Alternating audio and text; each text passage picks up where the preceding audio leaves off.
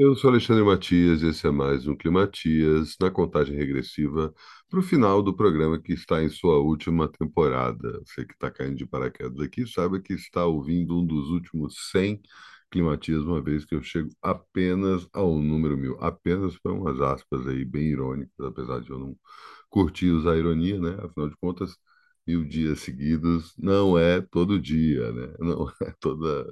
Quando é que você lembra de ter visto alguém fazer a mesma coisa por mil dias seguidos. Estou aí fechando esse meu registro pessoal de, de, desse período pandêmico que a gente está atravessando ainda, né? mas felizmente cada vez mais próximo de uma certa normalidade, porque de alguma forma o vírus foi dominado por conta da vacina. Vamos torcer para que continue assim. E sigo aqui transformando tanto o meu canal, com outros programas que você deve acompanhar aí, é, se você assina o canal, aperta o sino, quanto o, essa mesma programação nas plataformas de áudio, novidade que eu já venho fazendo há um tempo e que os outros programas vão continuar no meu canal à medida que o Climatia chegar ao seu fim. O programa deixa de ser diário e eu estou bolando outras novidades para vir por aí.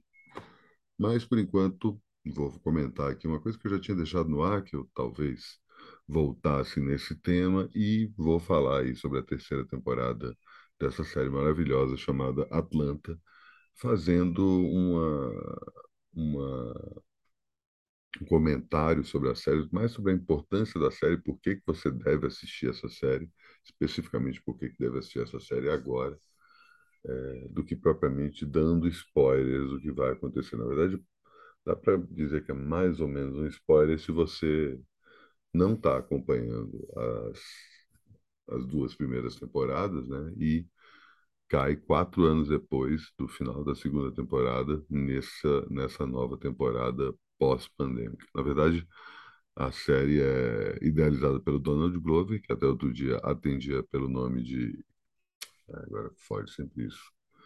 Estava tentando lembrar o nome dele aqui, à medida que eu estava falando, já já, já já vem. Ele tinha um outro nome, um... veio e voltou. Odeio quando acontece isso. Não prepara a pauta, né? Dá nisso.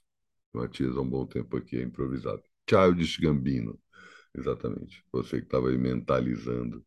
Cara, o nome dele aí, de um jeito ou de outro, passou aqui para mim mesmo que eu tenha gravado esse programa muito antes de você ter é, assistido. Childish Gambino tem essa sua carreira como artista musical e está cada vez mais reforçando a sua carreira como é, ator e produtor diretor e criou essa série em que ele acompanha a saga do rapper Paperboy e do seu primo, que é o empresário vivido pelo próprio Donald Glover. É uma série que aparentemente é uma espécie de crítica sobre a cultura da indústria fonográfica, né? O que está acontecendo com o rap depois de tantos anos, tanto primeiro comendo pelas beiradas, depois se tornando um, uma das grandes novidades ali no final do século XX, até se tornar principal é, indústria hegemônica é, na indústria fonográfica, ao mesmo tempo em que sempre está nesse momento de, de transformação, né? E especificamente nessa época que a gente está vivendo, em que várias questões levantadas por esse meio estão vindo tão à tona, né? Especificamente as questões relacionadas ao racismo, toda a questão da política negra, toda a questão da ostentação e como os grandes nomes do rap também acabam se tornando grandes nomes não só da cultura pop, mas também é, às vezes até reféns de dessa mesma cultura que eles acabam é, endeusando. Isso é um, acontece com o Popstar como um todo, mas o recorde parecia que a série caminhava para esse lado.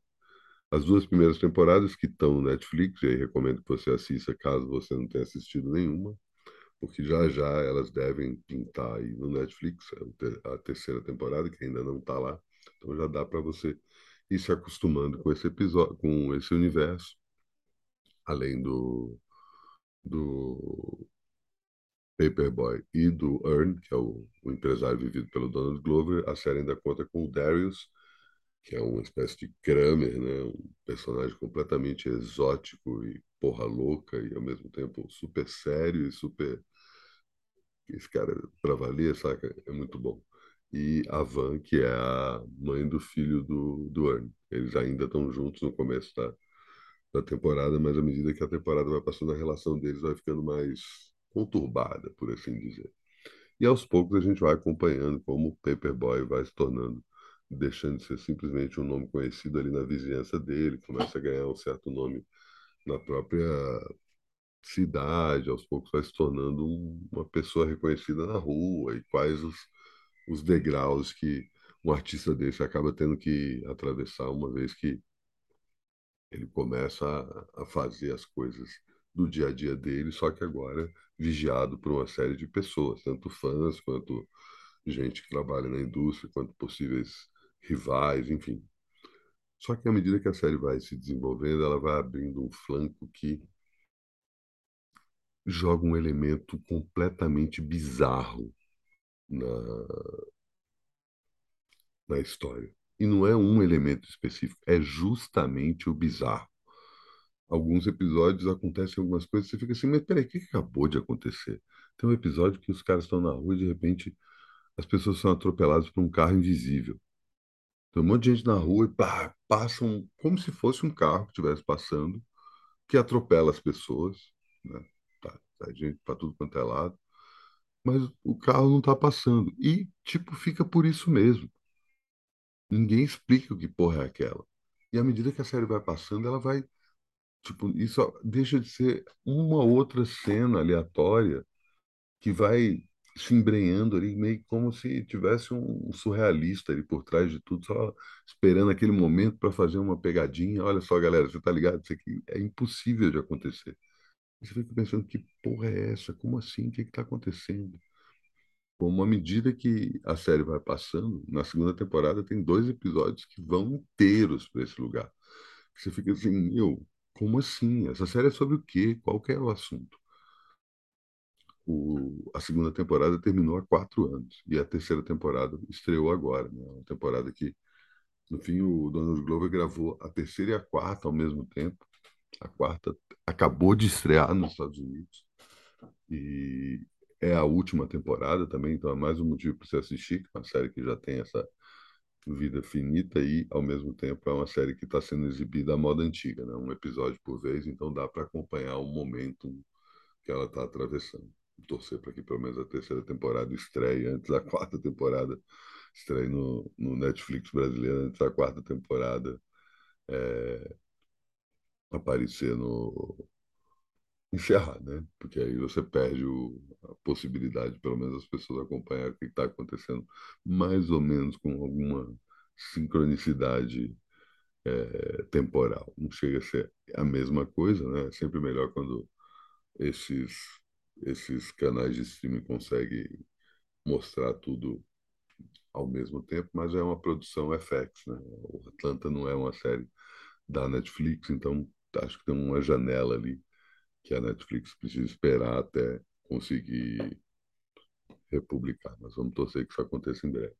O fato é, quatro anos depois, a gente pula uma considerável, isso é o mínimo de spoiler que eu vou contar, porque afinal de contas tem que contextualizar a série não chega a ser propriamente um problema para quem nunca assistiu nada. Mas depois de quatro anos sem acompanhar a história desse personagem, a gente chega num ponto em que o Paperboy já é um artista de renome internacional. E vai para festival no mundo todo, e o Earn virou um empresário bem-sucedido que sabe lidar com gente de tudo quanto é tamanho. E no fim, tanto o Darius quanto a Van continuam com eles, mas entendendo aquele momento ali que eles não estão mais ali os popstars da esquina, eles estão ganhando aí um, um outro patamar. E com isso, é, cada um dos personagens vai indo para um lado completamente inusitado, no sentido de conseguir é, entender quem ele é nesse novo contexto. Né? E aí, esse novo contexto, que é justamente quando os caras estão frequentando a alta roda, eles estão falando com gente de tudo quanto é lugar, todo mundo quer conhecer eles. Aí a série tem uma série de, de participações especiais, né? Um monte de ator aparece interpretando ele mesmo. E fica aquela coisa assim, o que está acontecendo? Que porque tem essa distorção da realidade causada pelo dinheiro e pela, pelo status social, né? Status social da arte, né? Questionado especificamente no episódio maravilhoso que tem um personagem que é uma espécie de Kanye West, tudo que ele faz é considerado genial, o cara está trabalhando com artes plásticas também, é muito foda. É... E eles estão nessa turnê pela Europa, né? E aí eu acho que é legal isso porque tem toda a questão, que é a discussão tanto sobre racismo quanto a questão da, do, das relações de poder e de como principalmente o fato de serem protagonistas pretos, é, como isso é, funciona num, num, sistema completamente branco, que é o sistema da indústria fonográfica, né? como é que eles conseguem lidar com isso e a gente vai sendo apresentado para diferentes camadas dessas elites financeiras que vivem realidades completamente bizarras. E à medida que a série vai passando, a gente vai vendo como cada um dos personagens vai criando um, um escudo completamente inusitado para cada um deles. Talvez o que menos se transforme seja justamente o Paperboy, que ainda mantém a mesma sensação de que que, que é. Ele tem aquela cara maravilhosa, né? De meu, mas sério, por que que você está falando isso comigo? Por que que eu estou ouvindo essa conversa o tempo todo? Ele está com esse senho franzido e essa, esse olhar para o lado, assim, meio que querendo saber como é que eu me meti nessa? Que que, por que que eu estou aqui nesse lugar? Tem um episódio especificamente que ele encontra um moleque que teoricamente compôs as músicas dele. Que é muito foda, que é muito foda, assim, é impressionante. Cada episódio abre nessa terceira temporada, diferente das outras, eles acabam funcionando como episódios separados. Você consegue assistir se você não acompanha a série. Então você sabe ali, tem aquela premissa que são os caras que são popstars, a turma deles, um popstar seguido, é, cercado pela turma dele, numa turnê pela Europa. Só que aí a diferença é, nessa temporada, eles abrem quatro episódios que não tem nem os protagonistas. Eles abrem histórias completamente aleatórias nesse formato de antologia. Eles pegam é, histórias isoladas e cada história, cada tanto do ponto de vista é, conceitual, quanto do ponto de vista narrativo, quanto do ponto de vista estético, eles conseguem é, exagerar ainda mais essa bizarrice, às vezes dentro de um contexto de muita normalidade. E você fica assim, caralho, como assim? O que está acontecendo? Tem um episódio preto e branco sobre um cara ser negro ou não. E só o fato do episódio ser preto e branco já, já causa assim um mexe, mexe na cabeça de qualquer um que está assistindo. É muito bom. O jeito que esse episódio encerra assim é impressionante. Impressionante assim. São vários. O primeiro episódio é inacreditável. O quarto episódio era o que o medida provisória do Lázaro Ramos queria ser é inacreditável. É impressionante, assim. Então, episódios maravilhosos e que mostram esse elemento de bizarrice que tem no, no Atlanta. O jeito que termina a série é muito. O último episódio, cara, é. A gente, hum, é o tempo todo você fica. Eu fiquei. Nossa, o que que tá acontecendo? Como assim? Como assim? O que que é isso que está acontecendo na minha frente? Chega, sei lá, camadas e camadas de esquisitice que você perde completamente a noção do que, que você está assistindo. Muita gente não gostou. É, ia de encontro aí ao humor mais fácil, né? Mais escrachado do, das duas primeiras temporadas. Essa terceira temporada quase não tem humor, ou tem um, você ri de nervoso. Sabe? Quase sempre você ri de nervoso porque são situações completamente inusitadas. Claro que tem horas que você ri, porque é muito inusitado e bizarro e infame tudo ao mesmo tempo mas é uma baita série, tá se mostrando incrível e abre um outro patamar de série. Não estou nem levando em conta o fato de seus protagonistas serem pretos, porque você pode jogar num elemento assim que é uma mistura de tem um pouco a ver com aquela série Empire, que é uma série sobre indústria fonográfica, mas ao mesmo tempo é como se os personagens principais fosse uma mistura de